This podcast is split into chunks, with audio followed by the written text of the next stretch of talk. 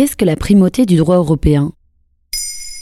Merci d'avoir posé la question. Le 10 décembre 2021, la Cour constitutionnelle de Hongrie a rejeté le recours déposé par le Premier ministre Viktor Orban. Il critiquait une décision de la Cour de justice de l'Union européenne de l'année précédente qui condamnait son pays pour avoir enfreint le droit d'asile encadré par la juridiction européenne.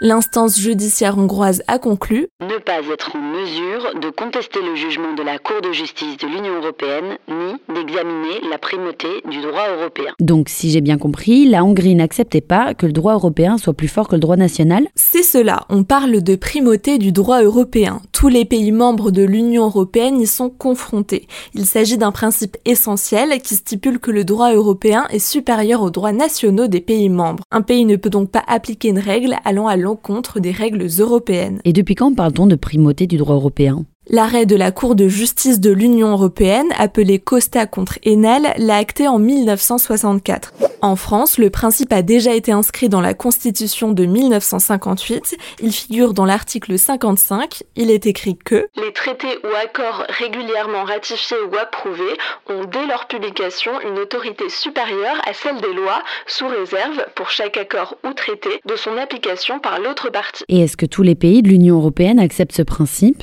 À plusieurs reprises, des pays ont remis en cause ce principe de primauté du droit européen. Ça a été le cas de l'Allemagne en mai 2020 lorsque la Cour constitutionnelle nationale s'est opposée à la Cour de justice de l'Union européenne à propos du rachat de la dette publique par la Banque centrale européenne. Plus récemment, c'est la Pologne qui a vigoureusement marqué son opposition aux juridictions européennes. Depuis plusieurs années, le parti droit et justice au pouvoir réforme le système judiciaire polonais.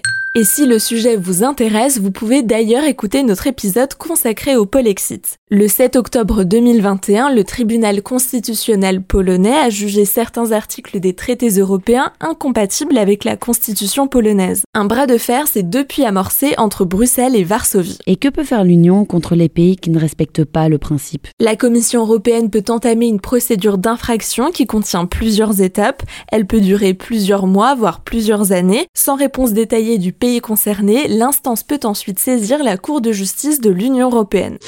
La procédure judiciaire peut alors aboutir à des sanctions financières. Voilà ce qu'est la primauté du droit européen.